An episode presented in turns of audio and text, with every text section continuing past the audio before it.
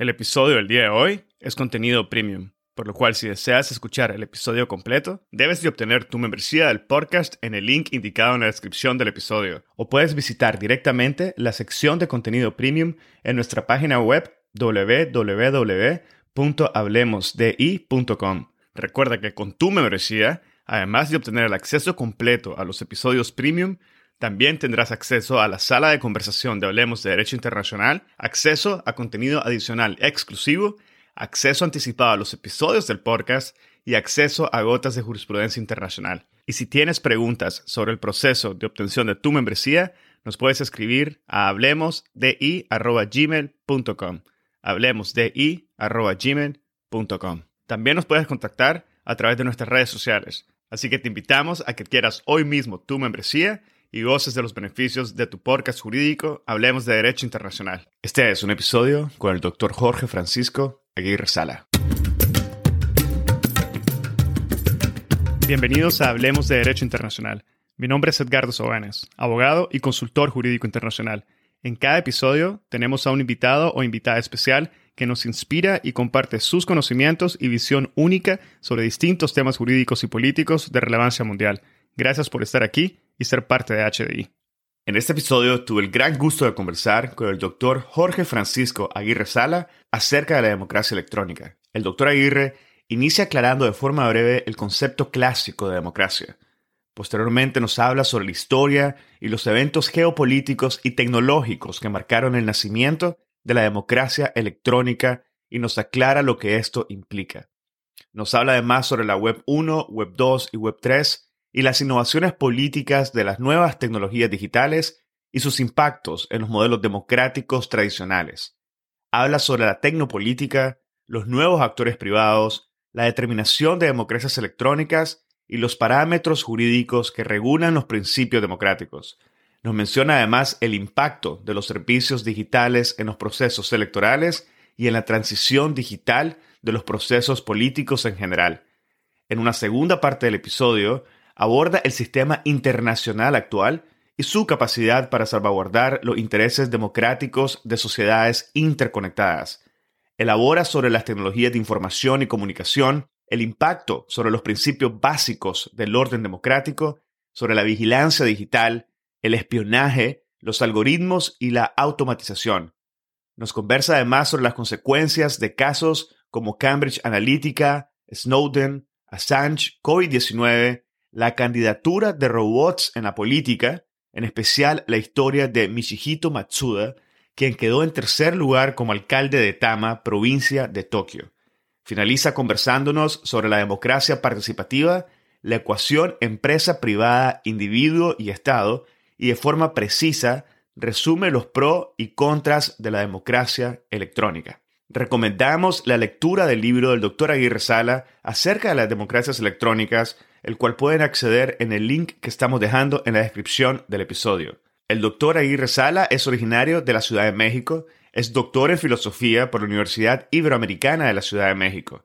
Actualmente es afiliado a la Universidad Autónoma de Nuevo León, donde es líder del cuerpo académico Democracia y Sustentabilidad, donde cultiva las líneas de investigación sobre democracia líquida, democracia electrónica y la eclosión de la tecnología digital contemporánea. Es miembro del Sistema Nacional de Investigadores del CONACIT y cuenta con más de 250 citas por autores, tesistas a sus artículos y libros publicados en México, Chile, Argentina, Uruguay, Brasil, Colombia, España, Alemania, Austria y Estados Unidos. Entre sus publicaciones destacadas se encuentra La democracia líquida, los nuevos modelos políticos en la era digital y su reciente libro que es la democracia electrónica, la transición política por la transformación digital de la democracia. Espero que disfruten de este episodio, lo compartan en sus redes sociales y con quienes consideren podrían beneficiarse del contenido. Esta es la forma más fácil de fomentar el proceso de diseminación y difusión de temas de derecho internacional. Sigan al podcast en Spotify, Google Podcast, Apple Podcast, YouTube o cualquier otra plataforma que utilicen. Ahora, empecemos. Bienvenido al podcast, doctor Aguirre Sala. Muchísimas gracias por haber aceptado nuestra invitación. Bienvenido, doctor. Muchas gracias. Al contrario, soy yo el que me siento eh, muy honrado por la invitación y con un especial saludo al doctor Edgardo Sobenes, a sus órdenes. Doctor, hoy vamos a conversar sobre la democracia electrónica. Pero antes de hablar sobre el concepto y significado y alcance de lo que es una democracia electrónica, me gustaría que nos tomáramos un tiempo para clarificar, tanto desde una óptica práctica como jurídica, lo que es en principio la democracia. ¿Qué nos puede comentar, doctor? En primer lugar, la pregunta acertadísima evoca una declaración de Jacques Maritain. Maritain, en un texto intitulado Cristianismo y Democracia, decía, la tragedia de las democracias modernas consiste en que ellas mismas no han logrado aún realizar la democracia. La cuestión no es encontrar un nombre nuevo para la democracia, sino descubrir su verdadera esencia y realizarla. Ahora bien, en efecto, ninguno de los modelos de democracia se presenta de forma pura en las sociedades de existencia real. Por lo tanto, existen dos problemas a resolver. Concebir en tanto pensar la democracia y concebir en tanto gestar la democracia. Pasemos al primero, concebir en tanto pensar la democracia. Ríos de tinta se han vertido para responder una pregunta tan aparentemente simple. ¿Qué es la democracia? Hay democracias de muchos tipos, delegativas, cosmopolitas, liberales, republicanas, radicales, pluralistas, elitistas y un larguísimo etcétera. En este caso, la democracia padece lo que Barata decía de la criminología, que los adjetivos terminarán estrangulando al sustantivo. En efecto, nosotros no queremos estrangular ni despedazar la democracia, pero en gran medida deseamos reivindicarla. Para ello es útil la lúcida distinción de Sartori. Sartori nos decía, una experiencia democrática se desarrolla a horcajadas sobre el desnivel entre el deber ser y el ser. Es un grave error, continuaba Sartori, cambiar una prescripción por una verificación. Y tanto más frecuente sea el error, tanto más las democracias quedan expuestas a malos entendidos y trampas. En efecto, debemos evitar una distorsión entre lo prescriptivo normativo y lo meramente descriptivo en la condición de jure y de facto.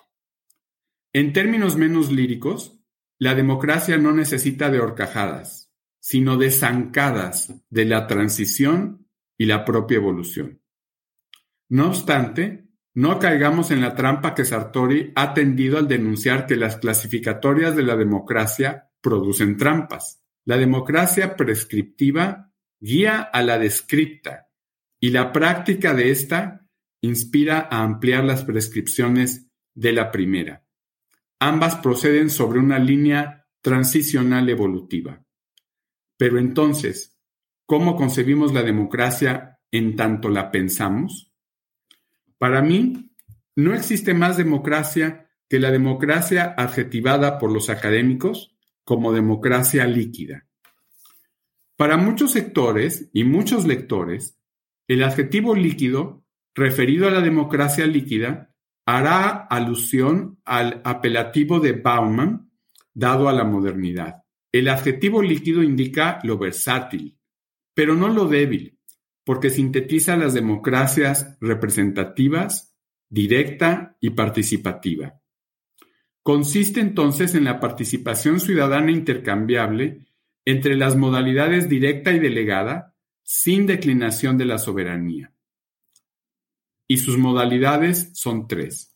El voto directo, el voto vinculante sobre los partidos políticos dentro del Congreso, con el desplazamiento de las decisiones de los representantes partidarios por la voluntad de sus representados, y la tercera modalidad es el voto mediado por apoderados proxies, es decir, representantes independientes de partidos puestos ad hoc debido a su expertise y probidad. La delegación del voto está sujeta a la revocatoria y al cambio hacia otra de las dos modalidades en cualquier momento.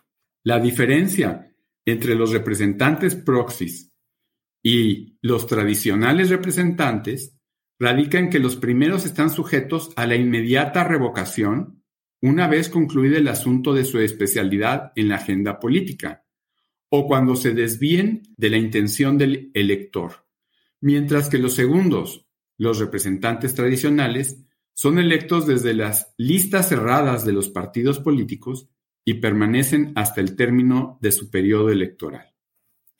Pasemos entonces, después de haber explicado brevemente el modelo de la democracia líquida, al segundo problema, concebir en tanto gestar la democracia. Para ello, permítanme compartir algunos datos del estado de la cuestión en México.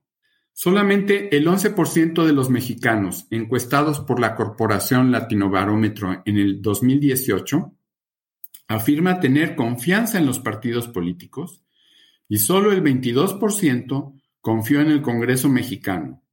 Cifras que resultan relevantes comparar con aquellas de la encuesta del 2013, cuando por única vez la Corporación Latino Barómetro preguntó sobre la posibilidad de tener democracia sin partidos políticos y sin el Congreso mexicano.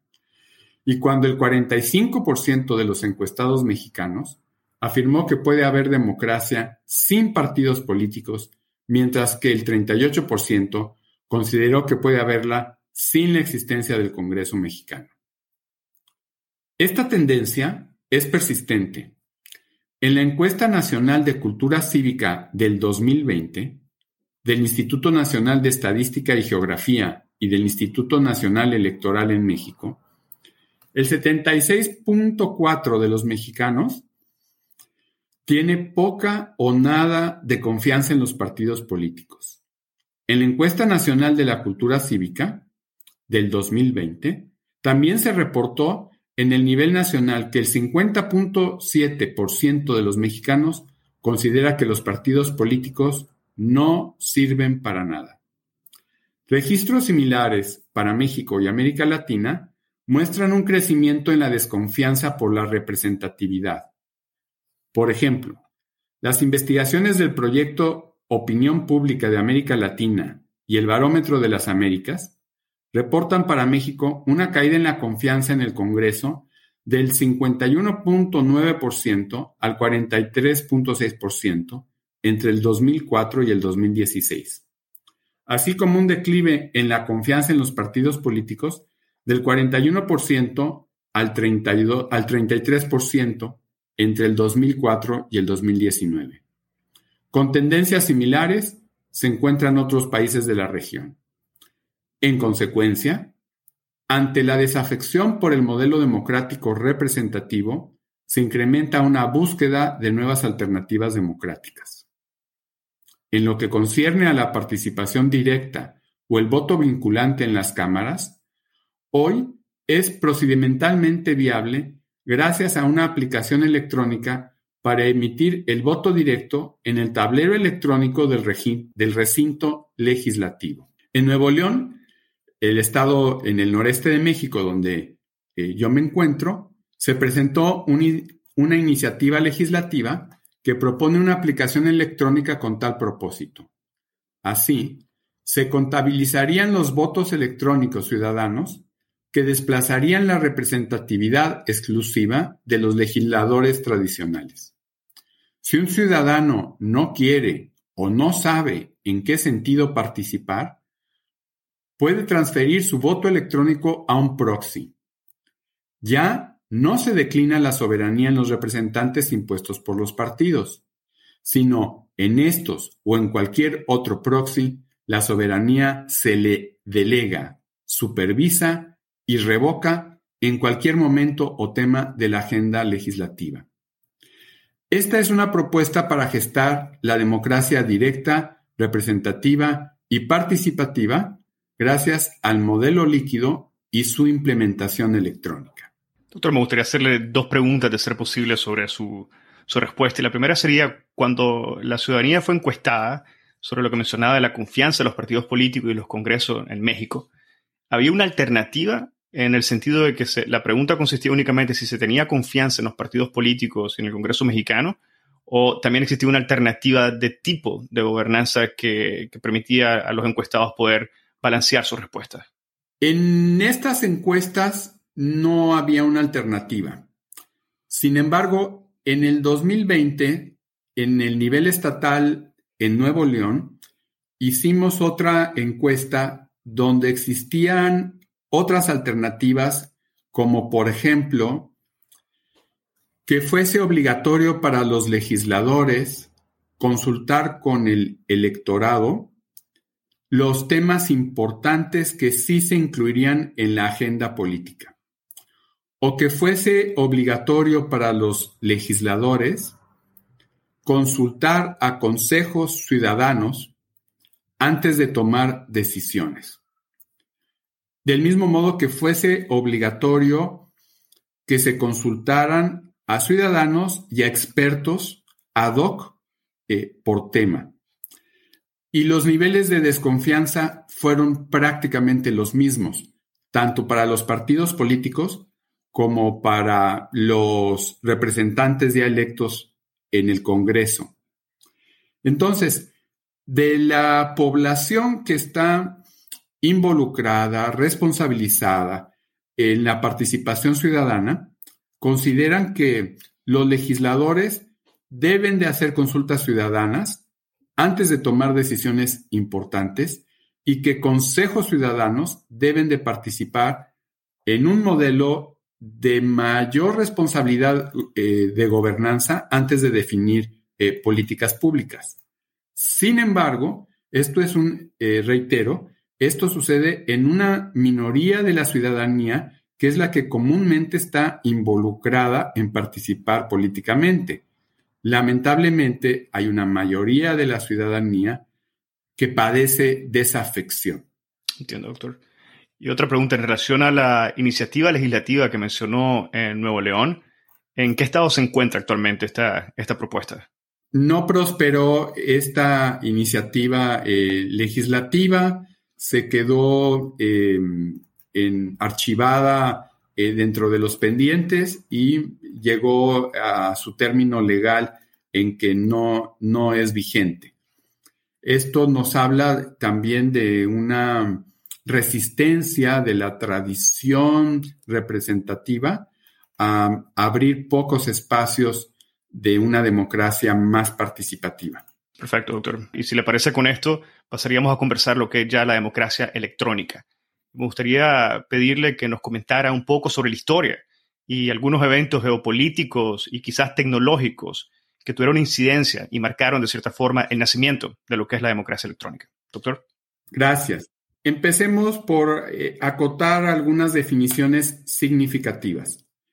En 1997, Martin Hagen, en Holanda, propuso una definición de democracia electrónica. Él la enunció así. Los conceptos de democracia electrónica, como los defino, se refieren a teorías que tienen que ver con computadoras y o redes informáticas como herramientas centrales en el funcionamiento de un sistema político democrático. Una democracia electrónica es cualquier sistema político democrático en el que las computadoras y las redes de computadoras se utilizan para llevar a cabo funciones cruciales del proceso democrático, tales como información y comunicación, articulación y agregación de intereses y toma de decisiones, tanto la deliberación como en la votación. Poco tiempo después de esta definición de 1997, en 2004, Alexander Tretchell y un grupo de expertos europeos precisaron el concepto. Ellos lo enunciaron del siguiente modo. La democracia electrónica consiste en todos los medios electrónicos de comunicación que habiliten o ayuden a los ciudadanos en sus esfuerzos por supervisar y controlar a gobernantes y políticos sobre sus acciones en el poder público. Dependiendo de qué aspecto democrático se esté promoviendo, democracia y electrónica puede emplear diferentes técnicas, como por ejemplo, 1. Mejorar la transparencia del proceso político. 2. Facilitar la participación directa y la participación de los ciudadanos. Y 3. Mejorar la calidad de la formación de la opinión mediante la apertura de nuevos espacios de trabajo. Hasta aquí la definición del 2004 de Tretchell y su grupo de expertos. Para el año 2008, el Comité de Ministros del Consejo de Ministros de la Unión Europea definió la democracia electrónica del siguiente modo. El apoyo y fortalecimiento de la democracia, las instituciones democráticas y los procesos democráticos por medio de las tecnologías de información y comunicación. Una oportunidad para permitir y facilitar el suministro de información y deliberación, fomentar la participación ciudadana con el fin de ampliar el debate político y favorecer una mejor y más legítima adopción de decisiones políticas. Pero la historia y los eventos geopolíticos y tecnológicos que marcaron su nacimiento se deben a las experiencias en los Estados Unidos de Norteamérica. Aunque en las décadas de 1930 y 1940 los artefactos o aparatos con que se ejerció la comunicación masiva no eran electrónicos, en su uso puede hallarse el nacimiento de la hoy denominada democracia electrónica. En los Estados Unidos de América, los aparatos de radio aportaron una innovación en la participación política. El presidente Roosevelt hizo uso frecuente de la radio, convirtiéndola en un medio de comunicación que vinculó a los ciudadanos con su representante político más allá de las campañas electorales. No es fortuito entonces que Roosevelt haya obtenido con facilidad tres reelecciones presidenciales. La televisión tardó más en popularizarse. Sin embargo, la influencia que ejerce junto con la radio en la esfera política es más rápida y quizá menos analítica y reflexiva que la ejercida por la prensa. Entre los hechos destacados está el primer debate presidencial televisado en los Estados Unidos, el 26 de septiembre de 1960. Mucho se ha escrito sobre la victoria de John F. Kennedy sobre Richard Nixon a efecto de ese debate. Probablemente el único que haya logrado cambiar las tendencias previas en las audiencias. Diecinueve años después del debate entre Kennedy y Nixon, Ann Saldich, en 1979, describe los impactos de la radio y la televisión en los procesos electorales de Estados Unidos, al restar poder e influencia a la prensa, que hasta entonces había filtrado la comunicación entre los representantes políticos y los ciudadanos. Saldich instauró el primer registro del que hay noticia sobre el vocablo democracia electrónica, aunque, obviamente, en 1979 no pudo hacer referencia a Internet. Ahora bien, el voto a distancia para ejercer una democracia directa había sido concebido en los Estados Unidos por Richard Buckminster Fuller desde 1962. Theodoro Lewis Baker, Ted Daryl Baker y Christina Daryl Salton denominan en su texto The Future of Democracy a Buckminster como el Julio Verne de, la democracia electrónica, por su capacidad inventiva e imaginativa de aplicar el teléfono, el radar, el telégrafo, la radio y sobre todo la televisión a los procesos democratizadores. Buckminster describió la democracia directa por medio de las expresiones sí o no en señal de aprobación o desaprobación a los proyectos de política pública. Lo importante de su visión consistió en desplazar a los representantes políticos de las decisiones sobre los proyectos públicos. Aunque con un simple no o sí, la democracia solo avanzaba hacia una versión plebiscitaria y no cabalmente deliberativa. Entre los años 1984 y 1987 se hace usual la expresión democracia electrónica debido a las prácticas propagandísticas de las campañas presidenciales en los Estados Unidos. De ahí el uso de la, de la televisión que se volcara para facilitar los proyectos de participación política. Ahora bien, ya con el advenimiento público de Internet y la web, podríamos señalar los tres primeros casos destacados.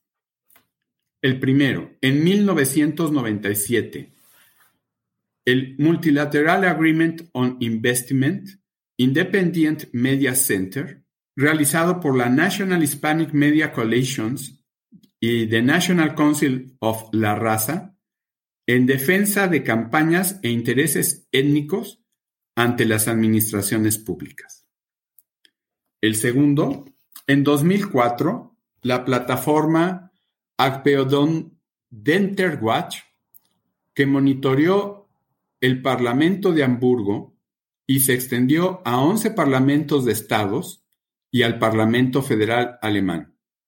Las autoridades interactúan con las bases para integrar iniciativas con apoyos administrativos o financieros, en este caso. Y el tercero, en 2005, eh, la plataforma del website en Estonia, Voting in Estonia, para las elecciones locales. En 2003, también se dio el website de portales gubernamentales en Génova, Zúrich, eh, en, Neuchâtel, voting in Suiza para elecciones y referendos locales. De ahí a la fecha, con el desarrollo de la Web 2 y la Web 3, pues obviamente se ha ido eclosionando la expansión de las plataformas electrónicas dentro del mundo democrático. Doctor, bueno, evidentemente ha, ha, habido un desarrollo progresivo que no necesariamente ha sido se ha dado a la misma velocidad en diferentes países, diferentes sectores, ¿no? Ha tenido un desarrollo distinto en dependencia del país donde se ha venido implementando. Lo último que mencionó, mencionó Web 2 y Web 3. ¿Podría clarificar únicamente en, qué consiste esto, por favor?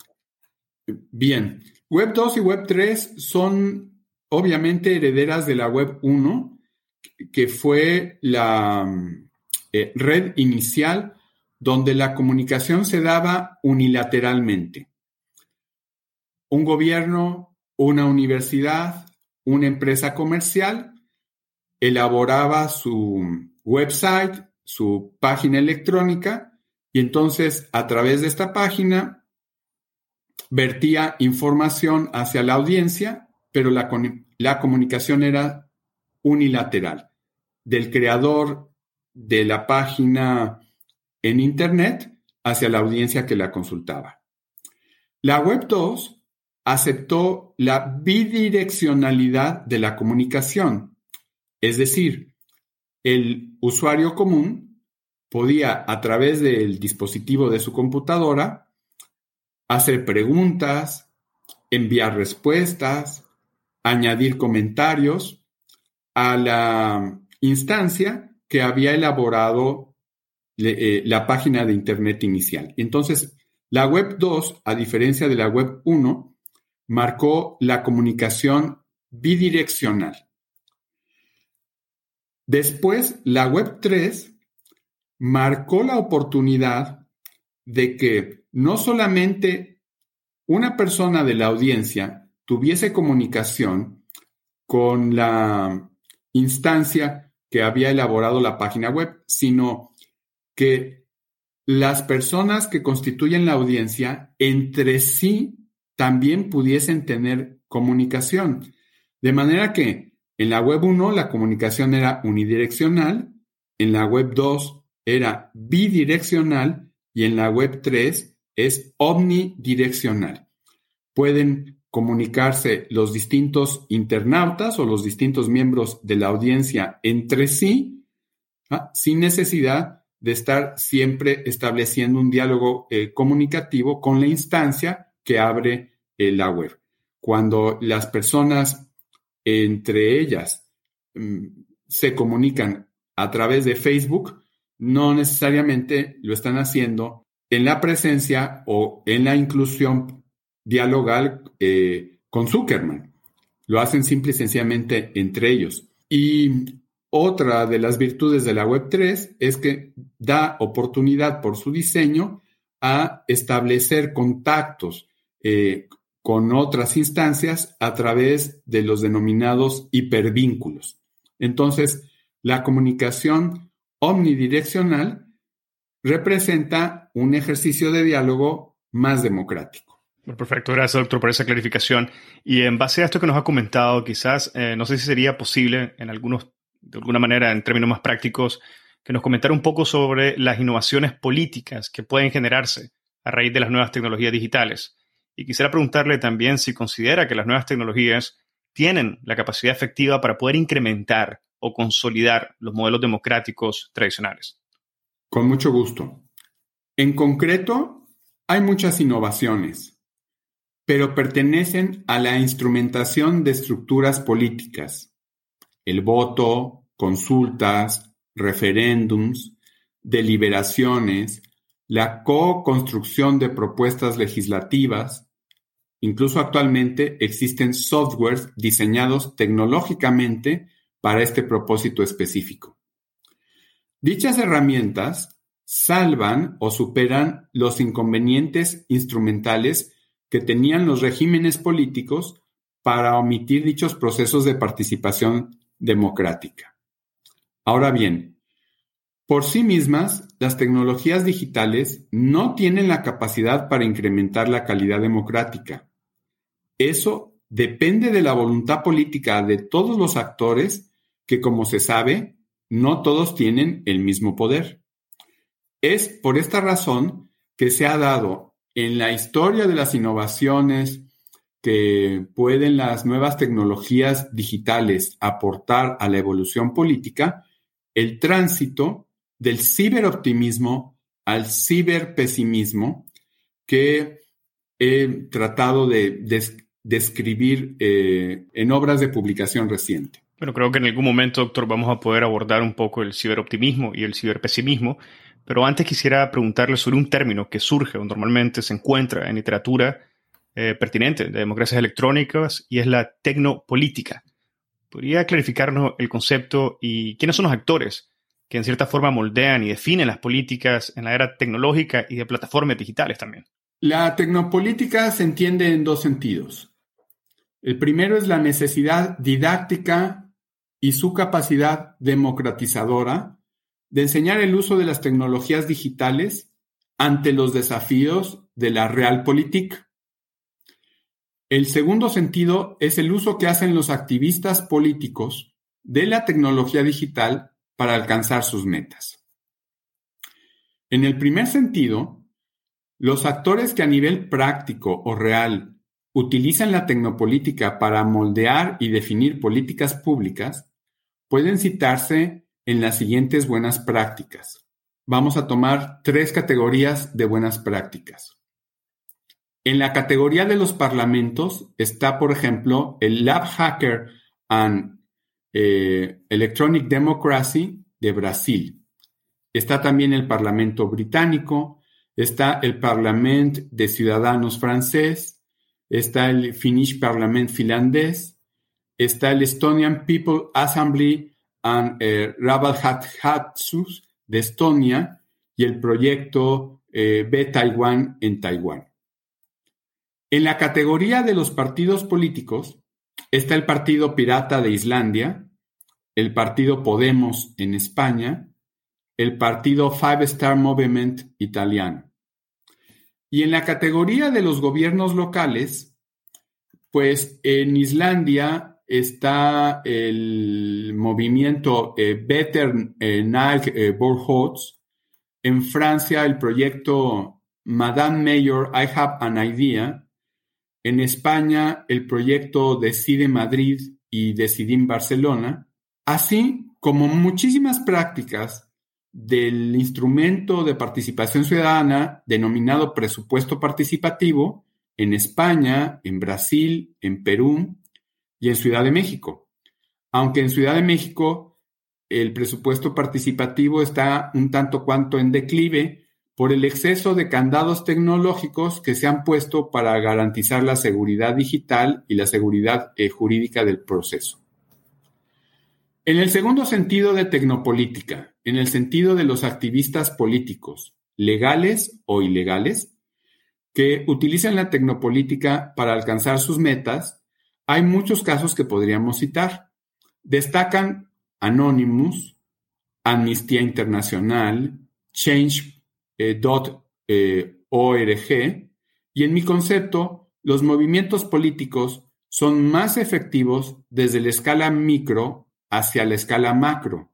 Por eso no me atrevería a decir que ejemplos tan publicitados como la primavera árabe, el movimiento Umbrella, el movimiento Cinco Estrellas o el Occupy Wall Street eh, son casos eh, paradigmáticos. Porque si bien en la literatura los ponen como casos eh, paradigmáticos, también el tránsito del ciberoptimismo al ciberpesimismo los ha cuestionado mucho.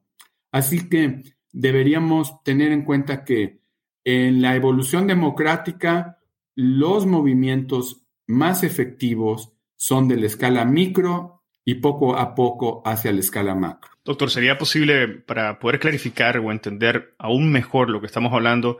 A nivel práctico, ¿nos podría comentar cómo opera, por ejemplo, el presupuesto participativo que mencionaba en Ciudad de México? El presupuesto participativo, tanto en Ciudad de México como, por ejemplo, en los modelos paradigmáticos de Porto Alegre, Brasil, porque es un referente eh, obligado, mm, eh, opera de, la de la siguiente manera en las siguientes fases. Las autoridades locales emiten una convocatoria para que el ciudadano individual o el ciudadano en asociaciones propongan proyectos de obra pública o proyectos de política pública. Por lo general son proyectos de obra pública. Entonces los ciudadanos a nivel individual o en alguna colectividad o en algún movimiento social postulan sus proyectos. Estos proyectos son calificados en función de eh, si su beneficio tiene una mayor extensión democrática, si su beneficio es en el plazo inmediato, mediano o largo, eh, si su beneficio eh, es proporcionado técnica y financieramente a lo que requiere y respecto a las necesidades. Después de pasar por esta criba, las autoridades someten a votación los eh, proyectos que hayan quedado eh, postulados. La ciudadanía vota los proyectos y al votar los proyectos, generalmente las municipalidades o las alcaldías asignan a estos eh, proyectos entre un 2 hasta un 8% eh, del, presupuesto que corresponde a esta, eh, a esta esfera, que es la esfera municipal o es la esfera eh, de alcaldía. la votación se puede realizar en distintos momentos según el, el, calendario que se ponga, como sucede, por ejemplo, en Brasil o como sucede, por ejemplo, en Ciudad de México. O las votaciones se pueden realizar en momentos precisos como por ejemplo, cuando el ciudadano residente de una localidad acude a pagar su tasa de impuestos, su tasa fiscal anual, al momento de pagar su tasa fiscal anual, se le pregunta que el do, entre el 2 y el 8% del recurso que al presupuesto participativo se le destina, en qué programa quiere aplicarlo. Entonces el ciudadano se ve motivado a pagar puntualmente su tasa fiscal, su imposición eh, fiscal, porque se le está preguntando si prefiere en esta ocasión el proyecto postulado para una escuela pública, para agua y drenaje en un sector de la localidad, para mayor seguridad en otro sector eh, de la localidad, dependiendo cuáles hayan sido las propuestas que los mismos ciudadanos eh, postularon. En las reuniones internacionales de presidentes municipales o de alcaldes, se ha pactado que el 8% del presupuesto de la localidad debe de destinarse al proyecto o proyectos del presupuesto participativo. Esto es una condición idónea que todavía no se ha dado. Generalmente se empieza por un 2%, se eleva a un 2.5%, ocasionalmente alcanzan un 3 o 4%, y si no hay ningún eh, contratiempo en el camino, pues se sostiene así o se va incrementando. Eh, por supuesto que cuando hay inconvenientes inesperados como casos de pandemia o huracanes o, sismos, etcétera, o como ha sucedido, por ejemplo, también en algunas localidades en donde se incrementó la criminalidad, entonces baja ese porcentaje eh, del presupuesto municipal o de plano eh, desaparece. A grandes rasgos, ese es el, procedimiento del presupuesto participativo. En la ciudad de Lima, Perú, los ciudadanos vía electrónica postulan sus proyectos y también vía electrónica votan eh, por esos eh, proyectos. Por supuesto que eso ha dado a la crítica de la brecha digital, pero eh, también ha dado oportunidad a hacerlo más ágil, hacerlo básicamente más deliberativo también y sobre todo, si se instrumenta electrónicamente de manera correcta, a poderlo hacer más transparente y con una mejor rendición de cuentas. Doctor, cuando habla de brecha digital, ¿a qué se refiere exactamente? Estamos hablando a que las personas ¿Estos procesos de votación ocurren únicamente en estas plataformas o también ocurren de forma paralela, eh, de forma presencial para aquellos que quieran participar en el proceso de votación? Por ejemplo, en los casos de Brasil eh, ocurre presencialmente. En los casos de Ciudad de México ocurre tanto presencialmente como electrónicamente. Ahí digamos que hay un modelo híbrido. Pero, por ejemplo, en el caso de eh, Lima, Perú, ocurrió solo electrónicamente. Entonces, eh, las personas que no eh, son nativos digitales o que no son inmigrantes digitales, o las personas que, aún siéndolo, no tienen acceso a Internet o no tienen acceso a la cultura digital para, las, para tener movilidad dentro de las plataformas, quedan excluidos. Y esa es la brecha. El caso de Lima, Perú, eh, fue muy interesante para denunciar la brecha, porque eh, en, un sector de la capital eh, de Lima, un conjunto minoritario de jóvenes, pero que tenía acceso a Internet, postuló que en su localidad el presupuesto participativo se utilizara para construir eh, con la mejor tecnología eh, alcanzable unas eh, canchas de tenis. Y después, esta minoría poblacional fue la que acudió en la votación electrónica para apoyar el proyecto. Y debido a que el resto de la población no tenía el acceso a Internet o no lo tuvo oportunamente, no pudieron apoyar otros proyectos y el proyecto que obtuvo mayor, mayores votos fue el de construir unas canchas de tenis, cuando evidentemente había algunas otras necesidades que eran más apremiantes. Y entonces eso muestra eh, la posible, eh, el posible efecto inequitativo causado por la condición de la brecha digital. Bueno, gracias, doctor, nuevamente por esa aclaración. Quisiera volver ahora un poco a lo que es la Web 3, donde, como bien mencionaba, eh, los usuarios pueden interactuar entre sí sin necesidad de estar interactuando directamente, como comentaba con Zuckerberg. Pero esto en, en principio no quiere decir que no exista algún tipo de actividad por parte de, los, de estas nuevas, nuevos actores privados en la constitución y en la determinación de lo que se puede o no hacer dentro de las plataformas y lo que podríamos traducir en el caso de nuestra conversación de las democracias electrónicas. En este sentido, ¿podría comentarnos sobre los parámetros jurídicos que regulan a dichos autores para poder mantener los principios que define la democracia? La pregunta es muy interesante y se agradece. Y antes de intentar responderla de manera cabal, debo reconocer mis limitaciones sobre el conocimiento de parámetros jurídicos globales dado que el tema es amplísimo. Procuremos especificar un poco más algunos aspectos de la pregunta sobre la precisión de quiénes son los nuevos actores privados en la constitución y determinación de la esfera electrónica y por lo tanto de las democracias electrónicas. Sin duda, los actores privados son las compañías transnacionales que proporcionan servicios digitales, como por ejemplo Google, Apple, Facebook, actualmente Meta, Microsoft, y pongamos por caso alguno de dichos servicios digitales.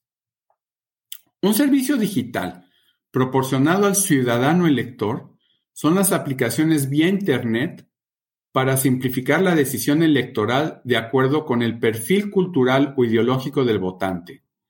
Por ejemplo, existe la plataforma eh, botsweeper.org o la plataforma tuvoto.eu, que son aplicaciones que garantizan por cuál partido político inclinarse de acuerdo con el perfil personal elaborado previamente con un cuestionario.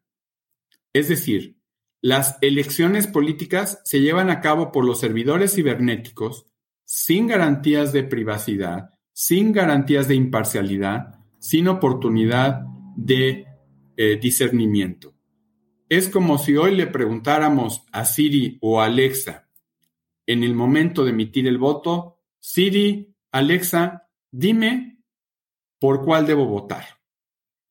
Solo que esto es con una plataforma un poco más eh, elaborada porque le pide al usuario un cuestionario previo para poder identificar supuestamente su ideología, su tendencia, sus inclinaciones. Otro servicio digital proporcionado es al candidato político para que lo use durante su campaña electoral. Ahí tenemos, por ejemplo, los servicios de la supuestamente extinta Cambridge Analytica, parte de la Strategic Communications Laboratories, con que la empresa global Science Research, fundada por eh, Alexandr Kohan, un psicólogo social ruso que trabajaba en la Universidad de Cambridge, desarrolló la aplicación, es decir, un cuestionario de personalidad llamado This is my digital life, esta es mi vida digital, y validada en la aplicación Programming Interface de Facebook, a través de la cual los usuarios consentían hacer un estudio psicográfico. Y con esta información, Cambridge Analytica no solo influenció los mensajes para la elección presidencial de los Estados Unidos de Norteamérica en 2016 y el proceso del Brexit, sino que intervino en más de 200 campañas electorales en todo el mundo. Este es un servicio digital que se puede utilizar eh, a favor de candidatos o partidos en campañas electorales. Otro servicio digital está proporcionado a algunos de los estados. Por ejemplo, los softwares de espionaje como FinFisher, Galileo y Pegasus que tienen la capacidad para grabar conversaciones, descargar archivos, listas de contactos y mensajes de texto registrados en los dispositivos. Inclusive, pueden activar la cámara y el micrófono del equipo invadido. Y prueba del uso de estos servicios digitales están evidenciados por los casos de Edward Snowden, asilado en Rusia, Julian Assange, actualmente en proceso de extradición hacia los Estados Unidos de Norteamérica, y el significativo caso... Para escuchar el episodio completo, debes de obtener tu membresía del podcast en el link indicado en la descripción del episodio, o puedes visitar directamente la sección de contenido premium en nuestra página web www.hablemosdi.com. Recuerda que con tu membresía, además de obtener el acceso completo a los episodios premium, también tendrás acceso a la sala de conversación de Hablemos de Derecho Internacional, el primer espacio virtual único y consolidado para networking de la comunidad global de hispanoparlantes oyentes del podcast, acceso a contenido adicional exclusivo, acceso anticipado a los episodios del podcast y acceso a gotas de jurisprudencia internacional. Y si tienes preguntas sobre el proceso de obtención de tu membresía, nos puedes escribir a hablemosdi.gmail.com. Hablemosdi.gmail.com también nos puedes contactar a través de nuestras redes sociales, así que te invitamos a que quieras hoy mismo tu membresía y goces de los beneficios de tu podcast jurídico Hablemos de Derecho Internacional. Si encontraste este episodio interesante, te invitamos a que lo compartas y nos sigas en Spotify, Apple Podcast, Google Podcast o cualquier otra plataforma que utilices para escuchar tu podcast Hablemos de Derecho Internacional, haciendo clic al botón de seguir o al botón de suscripción. Hasta la próxima.